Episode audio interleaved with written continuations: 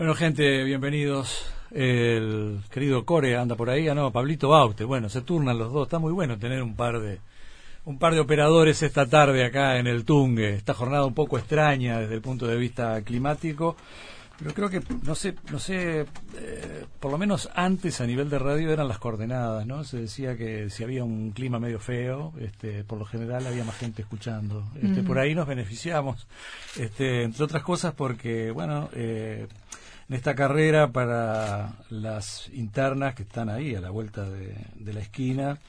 Eh, vamos a convocar eh, una de los candidatos que anda en, la, en, este trillo, mm, primero, esta primera etapa, para después eh, todo lo que se viene en octubre. nos acompaña y la recibimos con muchísimo gusto, Carolina Cose.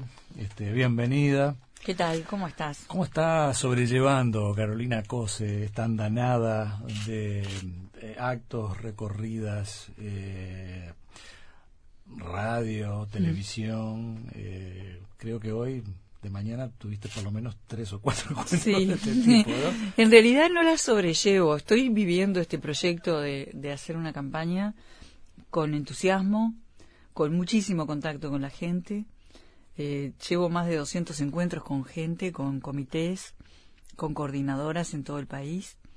Yo empecé la campaña el 5 de febrero con el acto de, aniversario de nuestro Frente Amplio. Y la verdad que no hemos parado. Y eso solo yo, más allá de los sectores que, que me apoyan, que también tienen una intensa actividad complementada con la mía, también sectores nuevos, sectores independientes, este, se armó una lista para estas internas para todos aquellos que quieran votar la candidatura sin votar un sector, que lo puedan hacer, es la 42020. En fin, la verdad que mucho trabajo y entusiasmo. Eh, una mujer entre un montón de candidatos hombres. Este, eh, ¿Cuál es la, valoración que se hace? ¿Eso es bueno, es malo?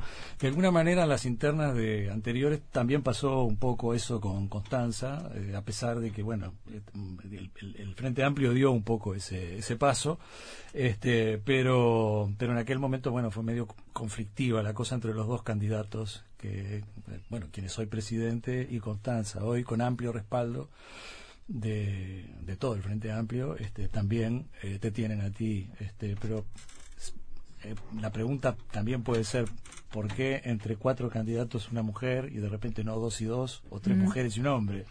Es decir, que ahí hay que hacer un poco las valoraciones de si hemos avanzado mucho o poco.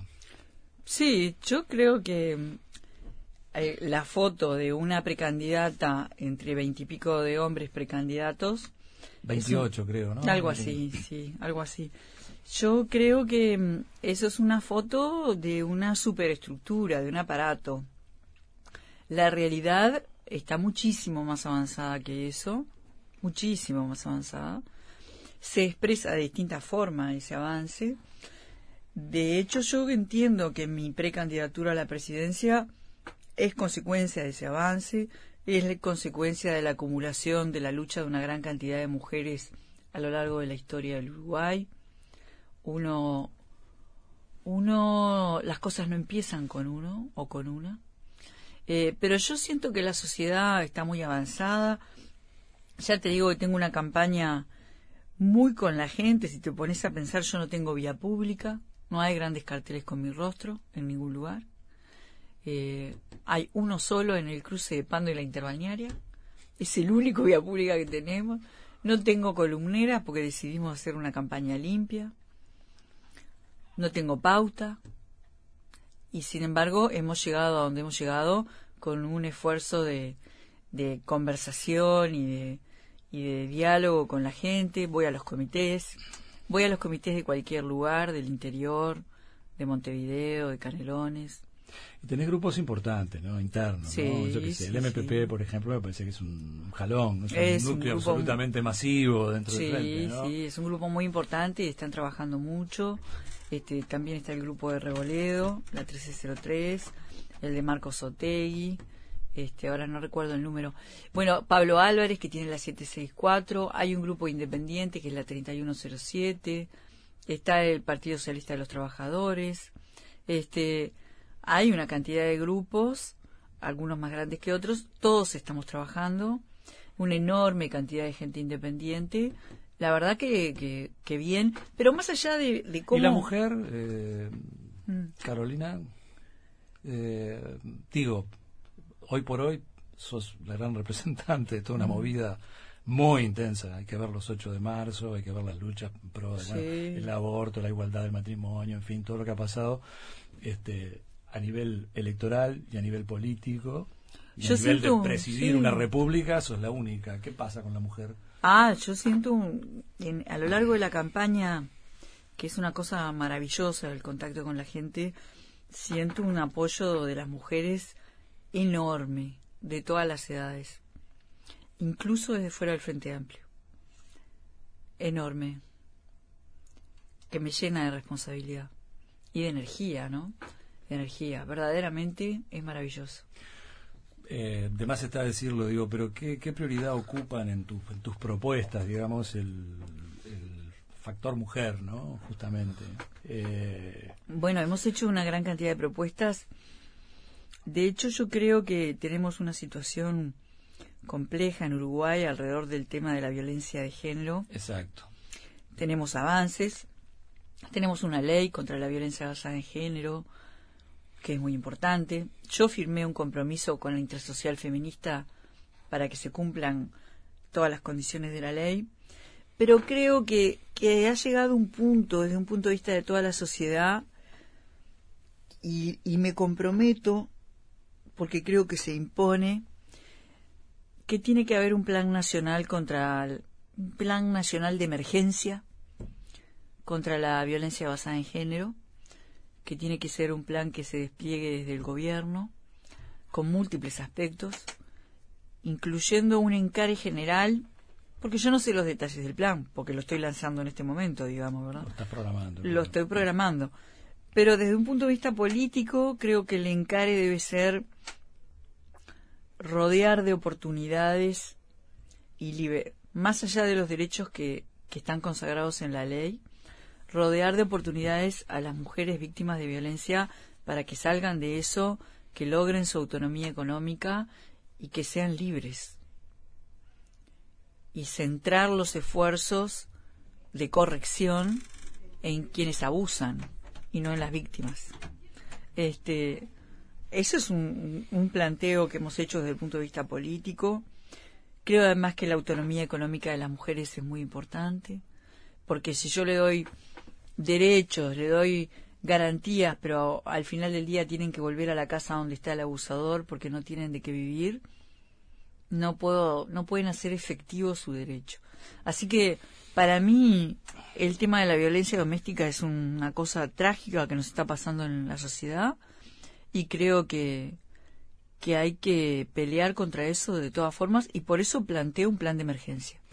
¿Hay algún plan de emergencia en lo que hace a cuestiones de inseguridad ciudadana, Carolina? Porque, digo, es el otro gran tema, ¿no? Se ha hecho una encuesta de los reclamos que tiene la gente, el, el, mayor porcentaje se lo llevó el de la inseguridad ciudadana, incluso no, no hubieron porcentajes importantes en cuanto a condiciones laborables, este, ¿no? trabajo, educación, en fin, que son siempre los temas que están en la vuelta, pero y un poco partiendo de una mirada bastante lógica, eh, resurge como que bueno, que hay grandes expectativas en ver cómo se le entra al tema, ¿no? Bueno, ya están las propuestas, hay un plebiscito, ¿no? Muy muy este eh, conocido y difundido, este llevado adelante por el senador Larrañaga, en fin, ¿no? Este, pero y también hay otras propuestas, todos los partidos la tienen, ¿no?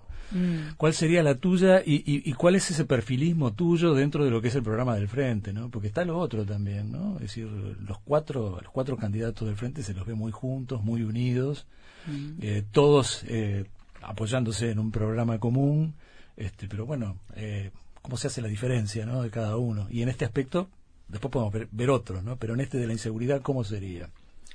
Bueno, mira, yo recorro todo el país haciendo propuestas para bajar el programa a la realidad. Este, hemos empezado con propuestas desde el discurso del 26 de marzo en Paysandú, donde hice eh, abuelo de pájaro propuestas en el área de trabajo, vivienda, seguridad, ambiente y violencia doméstica. violencia de género. Hice propuestas muy concretas para que se cumpliera la ley, algunas. Este, acá yo creo que Frente Amplio, los cuatro precandidatos, estamos dando un ejemplo de unidad. Anda por ahí una vía pública que nos tiene a los cuatro abrazados, que dice abrazate al futuro, y a mí me parece que es una excelente, un excelente mensaje el que estamos dando. Este, y creo que eso tiene que permear todo el Frente Amplio. ¿Verdad? La unidad no es algo que se decreta, es algo que se construye. Y se no los se ve muy, muy contentos a ustedes entre los cuatro en Sí, los actos, se sí, los ve muy amigables. Sí, muy- sí, es que es así. Yo respeto mucho a mis tres compañeros. Este, la verdad que no tengo más que elogios con respecto a los tres. Este, y entonces lo que yo hago es no, no, no trato de, de plantear en qué me diferencio. Yo hago propuestas. La gente sabe que yo he estado en momentos de cruces de caminos en la historia del Uruguay, en, cruces de caminos de las telecomunicaciones. He tenido una enorme cantidad de situaciones como ministra que he resuelto. Este, quedan muchas por resolver. Y lo que hago son propuestas concretas y en el caso de seguridad, eh, yo creo que hay que reconocer los avances y reconocer los problemas. Creo que tenemos un problema. Creo que la sociedad cambió, la forma del delito cambió.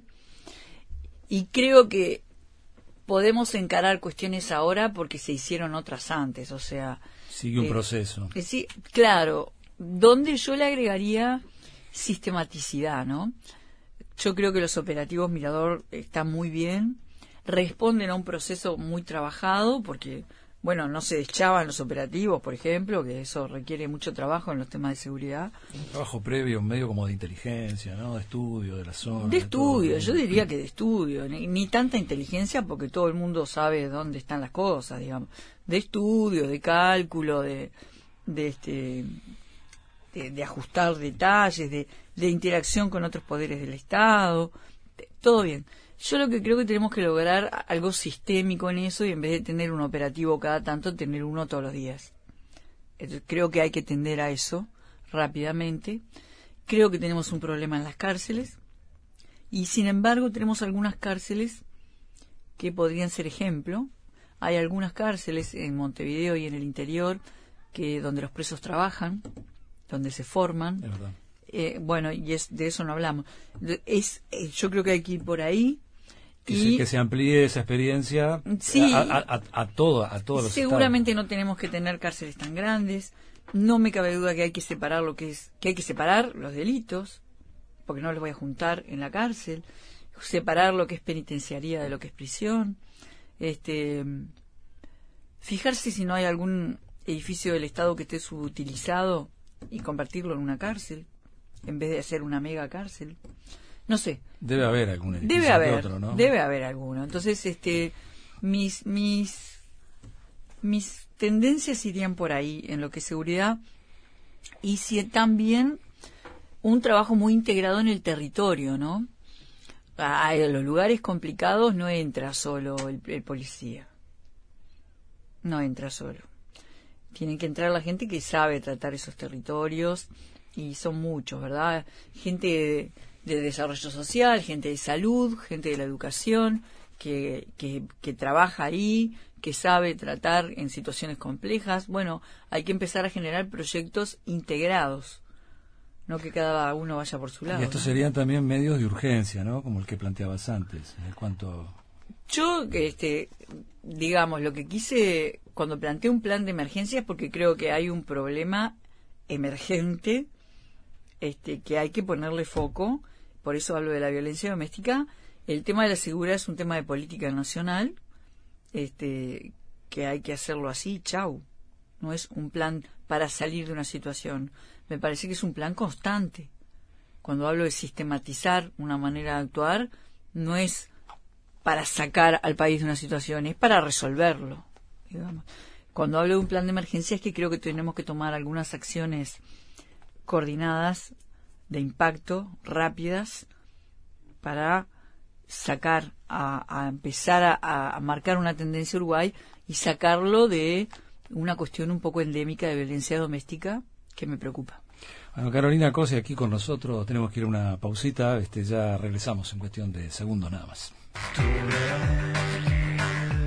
Carolina, eh, ¿qué, mm, manera de titulares, ¿no? Este, ¿qué, qué ves como, como exitoso de estos 15 años de, gobierno, que vos integraste además? y, ¿Y qué ves como, como déficits, ¿no? Este, como diciendo, pa, en esto estuvimos mal. Empezá por, por donde quieras. Pero tengo una buena tengo una buena noticia, tengo una mala. Bueno, empezá por la que quieras. Sí. Bueno, la cantidad de logros de los gobiernos del Frente Amplio es muy grande porque yo creo que sustancialmente tenemos otro país. Definitivamente es otro país donde hay cosas que nos resultan naturales. Creo que los gobiernos del Frente Amplio han logrado que nos resulte natural la calidad, la excelencia. Por ejemplo, la reforma de la salud. Por ejemplo, el nivel de varios hospitales públicos de excelencia. Este, eso creo que es un logro importantísimo. Em, el haber cambiado la matriz energética, el haber cambiado la matriz de telecomunicaciones, que Uruguay esté jugando en las grandes ligas de telecomunicaciones hoy, em, que Uruguay tenga un papel destacado por el cambio de matriz energética en lo que tiene que ver con medio ambiente, y eso nos da un gran espaldarazo para continuar con los temas de medio ambiente de aquí en adelante, que creo que son un desafío enorme para el área productiva, enorme, pero son una gran oportunidad para generar trabajo. El Ceibal, el Plan Ibirapitá, eh, todas las medidas que, que llevamos adelante de políticas sociales que permitieron que decenas de miles de personas recuperaran la vista, eh, cientos de miles de personas que se pudieron jubilar, que no se hubieran podido jubilar, mujeres que se pudieron jubilar porque pudieron computar cada hijo como si fuera un año de trabajo y no se hubieran podido jubilar si no hubiera sido por eso, cónyuges que tuvieron acceso a beneficios de la seguridad social que no hubieran podido tener acceso si no se hubiera llevado adelante una política de tierra de derechos como, como se llevó adelante, la ley de reproducción asistida, todas las leyes este, para igualar en derechos, eh, haber dado a la educación el porcentaje del PIB que nunca se le había dado antes, el Producto Bruto Interno, que permitió descentralizar la universidad y poner la Universidad de la República en todo el interior, Salto, Rivera, Rocha, Maldonado, Paysandú, no sé, eh, no, me acuerdo ya más cuántos lugares tiene la universidad, Tacuarembó, este, los conozco haber cambiado la, la UTU, haberla puesto al nivel de una Politécnico internacional, haber llevado los polos tecnológicos al interior del país, haber... Este, son unos cuantos ah, titulares. sí, por favor, puedo seguir. Este, eh, haber creado la UTE, que ahora acompaña estos esfuerzos, haber desarrollado una fuerte campaña en el último periodo con INEFOP para la reconversión laboral, que yo creo que en el próximo periodo se tiene que complementar con un gran protagonismo de la UTU, que es otra UTU. Eh, hay que ver, certifico totalmente la otra UTU, nos hemos metido en unas cuantas, los edificios además, son... Bueno, la inversión en infraestructura en la educación, impresionante, la mostró el presidente en la la arena cuando hizo su, su rendición de cuentas a la ciudadanía.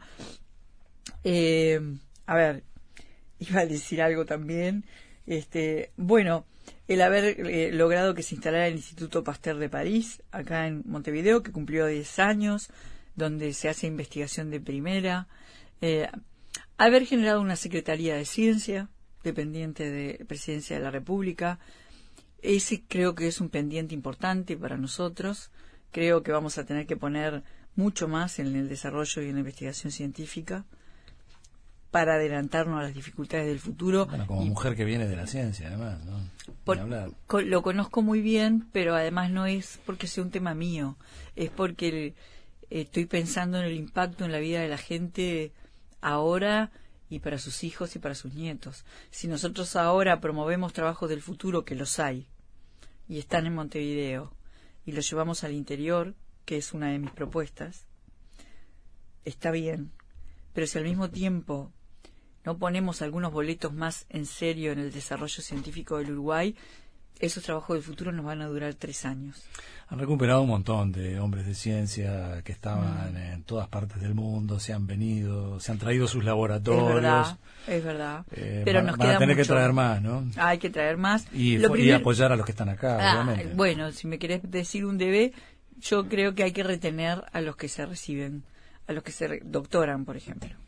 Se están doctorando jóvenes en física, en matemática, en química, en bioinformática, en las más variadas cosas de la ciencia y yo creo que hay que mirar un poquito los temas de dedicación total de la universidad y habría que retenerlos porque son muy buenos y esa es una gran ventaja que tenemos en Uruguay. Tenemos buenos científicos, buenas científicas, buena ciencia bueno, aprovechemos esa materia prima y, construyamos el edificio. Pero no es el único debe, ¿no? Eh, no. Deben haber más, digo. De repente no tantos titulares eh, como, estos. que aprovecho para preguntarte, con tantos titulares de ese tipo, este, no debería haber una próxima elección peleada, ¿no? es la democracia. ¿eh? Bueno. Es la democracia. Ah. Lo que sí tendría que haber para el próximo periodo es un frente amplio más activo. O sea, yo estoy viendo ahora participación creciente sobre todo en el interior. Me alegra mucho porque cambia la atmósfera y eso es la democracia, fabuloso. Pero lo que yo quisiera es que esa participación no decayera. Tenemos esta primer, este primer encuentro del 30 de junio de las elecciones internas es un primer encuentro muy importante, es una votación importante, es una votación rumbo a octubre. Después tenemos octubre y Después del primero de marzo, el 2 de marzo, creo que tiene que haber un frente amplio activo, porque la política no se construye cada cuatro años. Tiene que ser una construcción permanente. Pero viste que es una tendencia que, digo, se reactiva ahora, ¿no? Como parte de la campaña, ¿no? Bueno, eh, vos me preguntabas qué propuestas tengo. Esa es una propuesta. que no se desactive porque necesitamos trabajar juntos en una construcción cultural. El gobierno tiene cosas para hacer en una construcción cultural, pero la política tiene muchas. Entonces, ahora a mi partido lo que yo le pido es que no abandone la construcción política. Y ahí no hay que aceitar más las relaciones entre un poder ejecutivo de un gobierno, un poder legislativo con gente del gobierno y yo qué sé, este, la mesa representativa del Frente Amplio, eh, porque también hay como una, ha pasado estos tres años, ¿no? Hay como un momento como que eh, no hay ahí una mancomunión entre partido este, y, gobierno, ¿no? Es decir, además hasta se ve hasta cierta independencia de criterios en los ministerios, ¿no? Que muchas veces este, actúan medios como independientemente, ¿no? Es decir, eh, hay que aceitar esa, eso, ¿cómo, cómo, habría que hacerlo, ¿no? ¿Cómo tendría que ser esa relación? Bueno, por eso es importante la impronta de quien lidera el proceso. Y tú estás en eso, digamos. Sí, y porque además eso solo así no se resuelve. Entre pocos, me parece que la política no se debe resolver entre pocos y por eso creo que es tan importante la participación sostenida. Yo creo que a veces el Frente Amplio ha tenido discusiones que son pseudo discusiones, que en realidad son discusiones porque hay dos o tres personas que no se entienden. Pero si bajamos esas discusiones a la gente, con fundamentos, y se forma la gente para discutir, el marco para la discusión entre pocos después es absolutamente otro. Así que yo creo que me imagino un, gobierno que promueva el diálogo y deseo un partido que promueva la participación. Bueno, y, hasta ahora creo que son dos los déficits, que de, toda la, gama, de, no, tenés más eh, autocrítica de cosas que no se hayan hecho bien? Yo soy ingeniera y para mí la autocrítica forma parte de, la vida, porque cuando uno hace un proyecto, este, tiene que llegar a, tiene que andar. Al final del día tiene que andar. Estoy formada para que las cosas funcionen. Entonces, cuando uno planifica un proyecto, generalmente no lo hace solo, lo hace armando un equipo o integrado a un equipo. Y es común que uno revise antes de llegar al, al, al final cómo van las cosas, cambie de dirección, vaya para allá, resuelva errores, yo qué sé. Entonces para mí eso es natural, no es este, ay, voy a hacer autocrítica. Forma parte de, de la vida. Me parece que ahora tenemos que centrarnos en estas internas, centrarnos en este partido del 30 de junio y construir para adelante. Decir, bueno, eh, lo que no hicimos bien o vamos a hacerlo bien. Lo que, porque el Frente Amplio también en el gobierno, en nuestros gobiernos, la verdad, han cambiado lo que han tenido que cambiar. Duela lo que duela. Y eso es muy valioso en términos de, de honestidad. Muy bien. Una pausa más, redondeamos en el bloque que sigue. Sigue la agenda, ¿no? ¿Cómo, cómo acá siguen? ¿Tienen hasta dentro de un rato? No, hasta, hasta las 10 de Sí, después tenemos que ir al bar de vida, que hay una actividad de la de la 42020, que es la lista... La tuya viene a ser... No, no es mía. Es una ¿Te, la pidieron? ¿Te la armaron? ¿Cómo sí, fue? que es una lista sin sectores, digamos, para... Porque hay mucha... Los propios sectores me dijeron, mucha gente quiere votar tu candidatura y no quiere votar un sector. Entonces se armó esa lista. Este, Todo muy muy pragmático. Eh, sí, sin mucha vuelta. Sin mucha vuelta, sí. Así como te lo estoy diciendo. Este, y van a tener una actividad este, Juan Pablo Labat y Carmen Bramendi. Este medio como un contrapunto van a ser. Y cuando ellos están terminando empieza el debate de Oscar. Así Ah, que claro. como vamos a estar en el bar de vida, Lo ya vas lo, a ver ahí. lo voy a ver de ahí. Sí, y ¿Dónde vamos a estar todos juntos. Creo que es en, en Agraciada y... 3889. Ah, bueno, La dirección exacta, Graciada Sí. 3839. Bueno, la, la actividad. La actividad. 89, sí. Ahí va. Bueno, ya volvemos. ¿Qué, versión de Arturo Huy viste? Si, Mm. si la que actuaba tu viejo o la que dirigió tu viejo hace poco con, con Guido. Las dos. Las dos. Las dos. De niña vi la que actuaba mi papá. Bueno, viste que estamos con ese tema, ¿no? Eh, en el área, en la región, en el mundo, por Mm. acá. Eh, ¿Eso te, te, llamó a proponer liquidar la ley de caducidad, de impunidad? Es decir, ¿viene por ahí? ¿O, o qué? ¿Cómo surge eso? Fue una propuesta en el firmamento un poco inesperada, ¿no? Bueno, no. Yo creo que si somos de izquierda, este, mm, nos resulta natural sacarnos de arriba la impunidad. Me Tiene que ver con estos escarceos, comandantes que pasaron a retiro, todo ese Sí, tipo de creo que creo que tiene que ver. Yo no propuse y quiero aprovechar, no propuse si derogar, eliminar o a crear una ley porque los temas técnicos se me escapan. Por eso le pedí a un equipo que analizara toda la complejidad del asunto, que es bastante complejo, pero lo que sí entiendo es que nuestra democracia es sólida, que hemos ido construyendo una democracia firme y que entiendo que en esta democracia, que este último año nos ha recordado que no hay que descansar ni un minuto, ni ceder ni un, ni un milímetro, para el próximo periodo me parece que tiene que ser una democracia sin impunidad. Este, y bueno, eso es lo que me parece políticamente. Por eso lo, lo he dicho.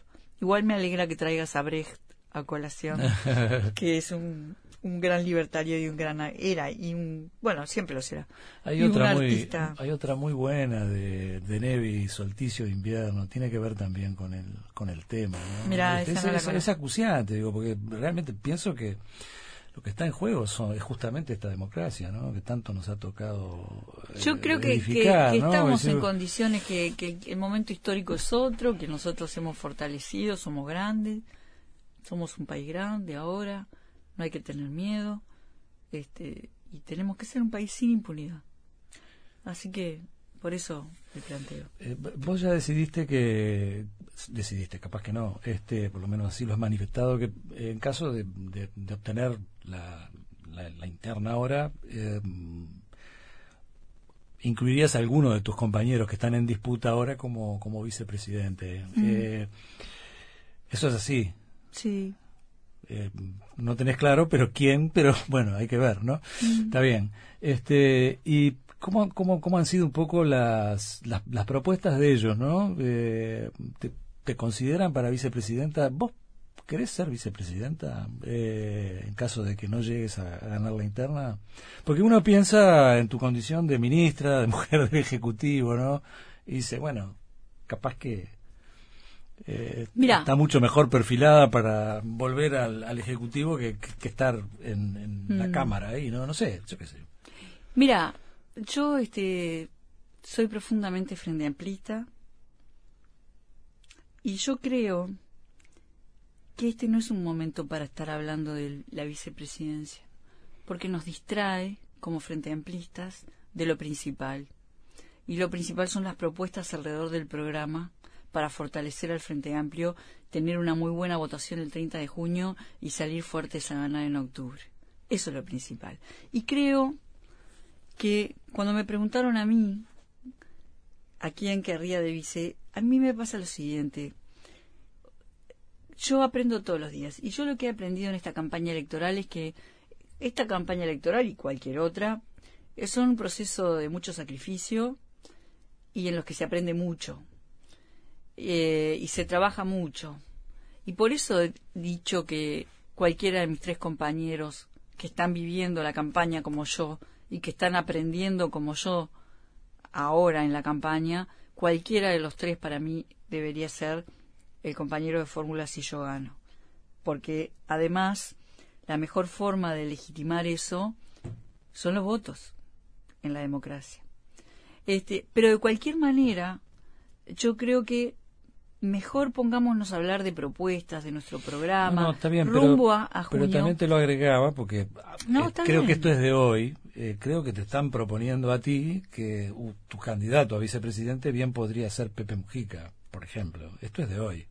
Entonces digo, eh, hace a la campaña, ¿no? Porque hay gente. Pero yo creo que el que propone eso nos quiere distraer. Parece un fuego de artificio. Digamos, Hoy estamos en una campaña interna por la presidencia, la candidatura a la presidencia del Frente Amplio. Tenemos un programa único que costó mucho trabajo. Hay que centrarse en las propuestas. Es razonable, hay, claro, hay sin que duda. centrarse en el coso. Y lo demás, ahora la verdad que es distraernos. Nos están distrayendo compañeros y compañeras frente amplistas de lo que es verdaderamente importante, que es evaluar las propuestas. Nosotros hemos hecho propuestas para el trabajo, para la vivienda. Hace poco hicimos un- una movida este, donde dimos alguna profundización más en lo que nos parece que tiene que ser el, el nuevo encare. Creo que tenemos una dificultad grande con el trabajo. Se han perdido puestos de trabajo. Hay mucha gente en el seguro de paro.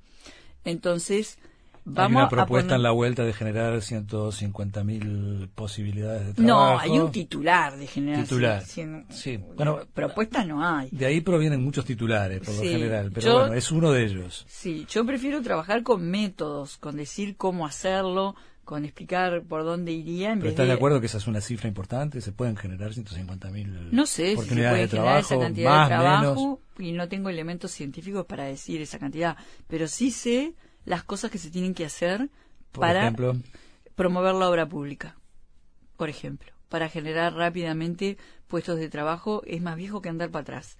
Eso, Estado emprendedor. Con déficit fiscal eso se logra promoviendo la inversión privada. La inversión privada puede ser a través de PPP, que hay que mejorarlas, o puede ser a través del mercado minorista de capitales, como se hizo un parque eólico de UTE vendiendo acciones del parque y se vendieron en 24 horas. Hay un- una capacidad de ahorro nacional, hay un dinero ahí que no tiene dónde ubicarse, bueno, que se ubique en obra pública, terminando el proyecto de fibra óptica al hogar, por ejemplo, para que llegue a todos los hogares. Obra pública, sobran eso genera trabajo, listo. Eso genera trabajo y eso es una cosa que hay que hacer, no alcanza.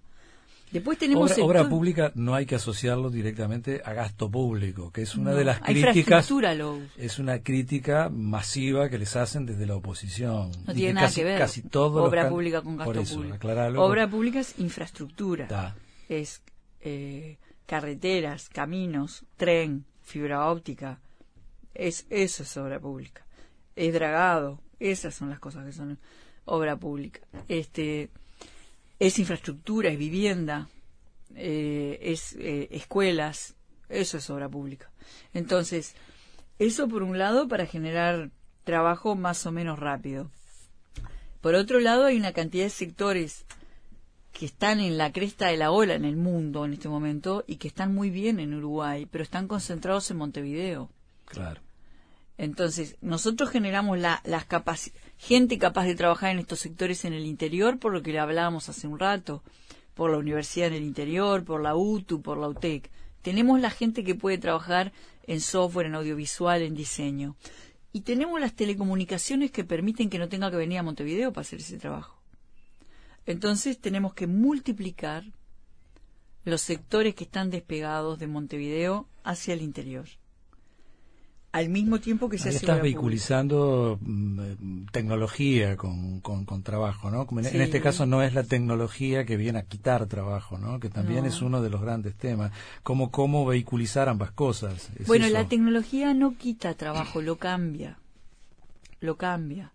Y nosotros en el Frente Amplio, si queremos llevar adelante un proyecto en el que nadie quede atrás, mientras promovemos la obra pública y, y multiplicamos los trabajos del futuro, para que nadie quede atrás, y esa es la otra pata de mi propuesta, tenemos que llevar adelante una fuerte campaña de reconversión laboral.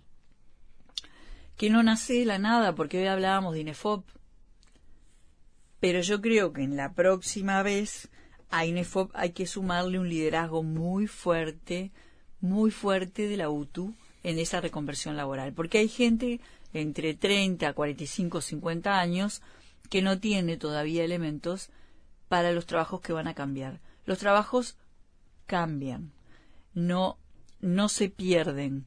Si yo quiero seguir haciendo lo mismo, seguramente no, no voy a poder. Pero si yo tengo elementos para capacitarme y para adaptarme, voy a tener otro trabajo seguramente mejor. Esto ya está pasando en Uruguay.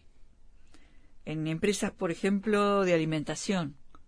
Yo conozco una empresa, conozco varias, pero ahora recuerdo el caso de una empresa en el interior que cambió su línea de producción, introdujo biotecnología y me terminó diciendo, pensé que me iba a quedar, eh, que iba a tener que reducir personal, no solo no tengo que reducir personal, sino que los tengo que capacitar más y, y los tengo que capacitar más en cosas importantes, van a ganar más.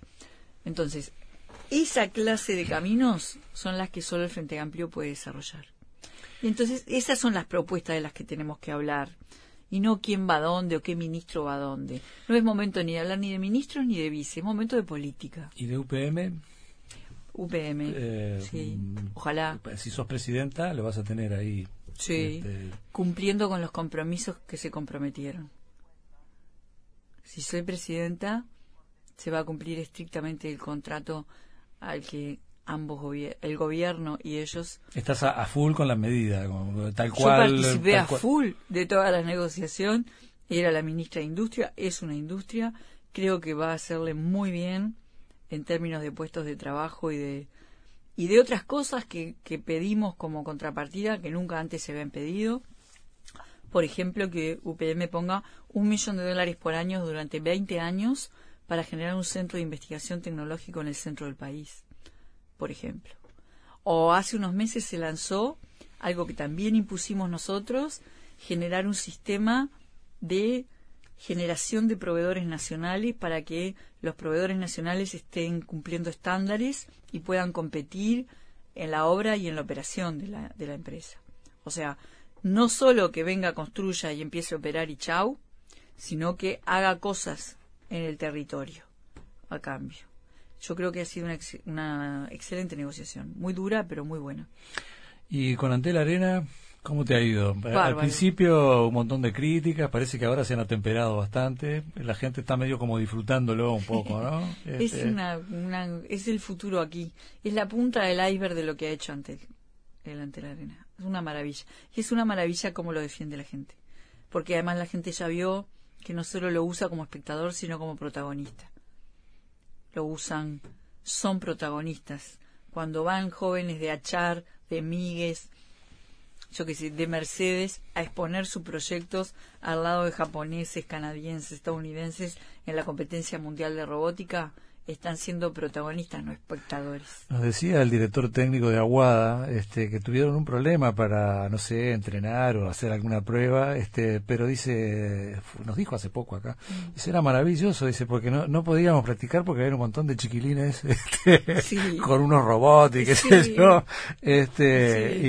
Y no, él estaba encantado con eso, ¿no? Es que la agenda está a full, a full. Tienen una agenda full y el tema que tienen es que en cada evento precisan un día antes y un día después libre para que armes el evento y para que lo desarmes. Entonces eso, este, la, la agenda la tienen realmente muy cargada este año.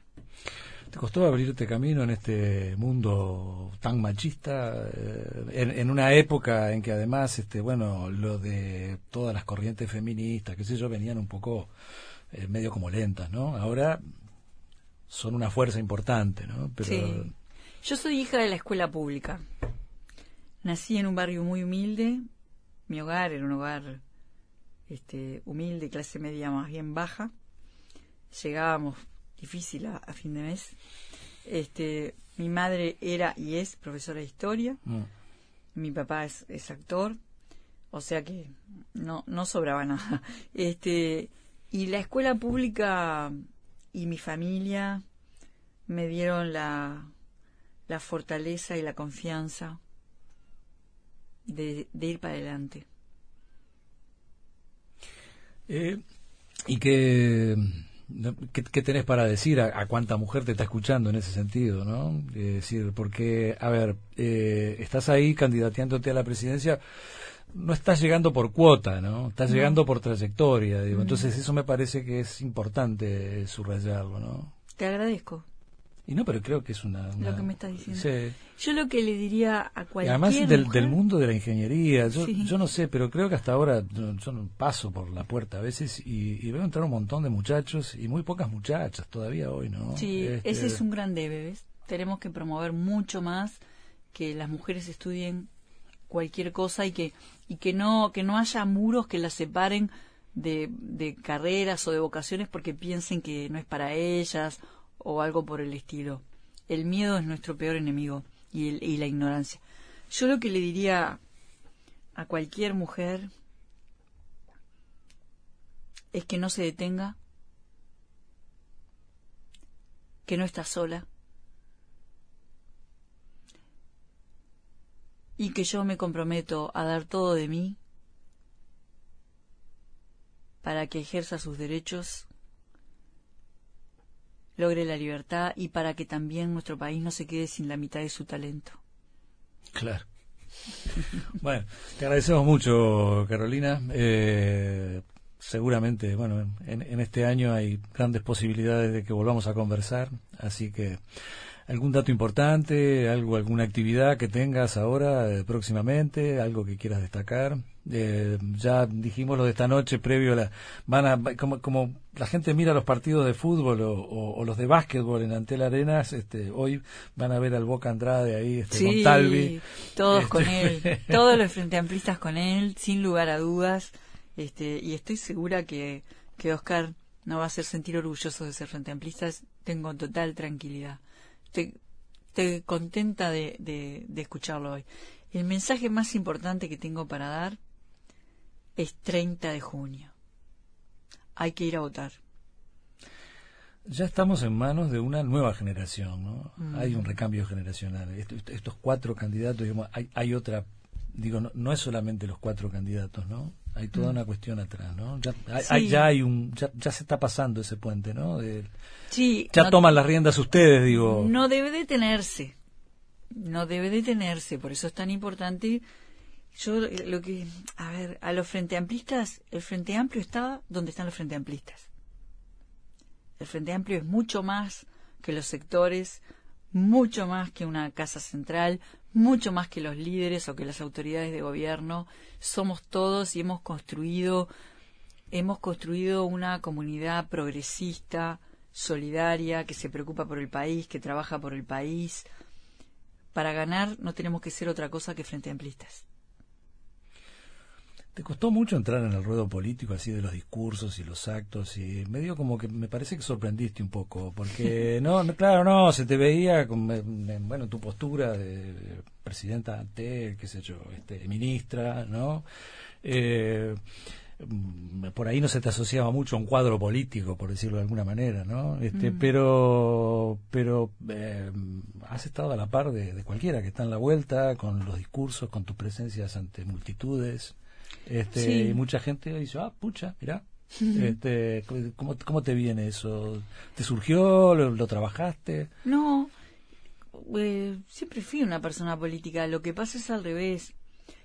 a mí me pasaba, y, y, lo sigo pensando, que cuando hablaba la presidenta Antel, yo tenía que ser muy cuidadosa con lo que decía porque estaba protegiendo los intereses de Antel. Cuando hablaba la ministra, yo no hablaba yo, hablaba un integrante del gabinete de gobierno. Entonces yo era, este, y eso se llama lealtad. Este, cuando habla la presidenta o el presidente, habla Uruguay. Por eso hay que ser cuidadoso con las declaraciones. Y no hay que confundir ser cuidadoso con, con que las cosas no te importen. A veces los silencios construyen mucho más que las declaraciones. Muchísimas gracias. ¿eh? Eh, todo esto fue extra. Después fueron como tres, cuatro minutos extra. Este, bueno, un gusto. ¿eh? Gracias. Nos veremos. Gracias. Sí, sí.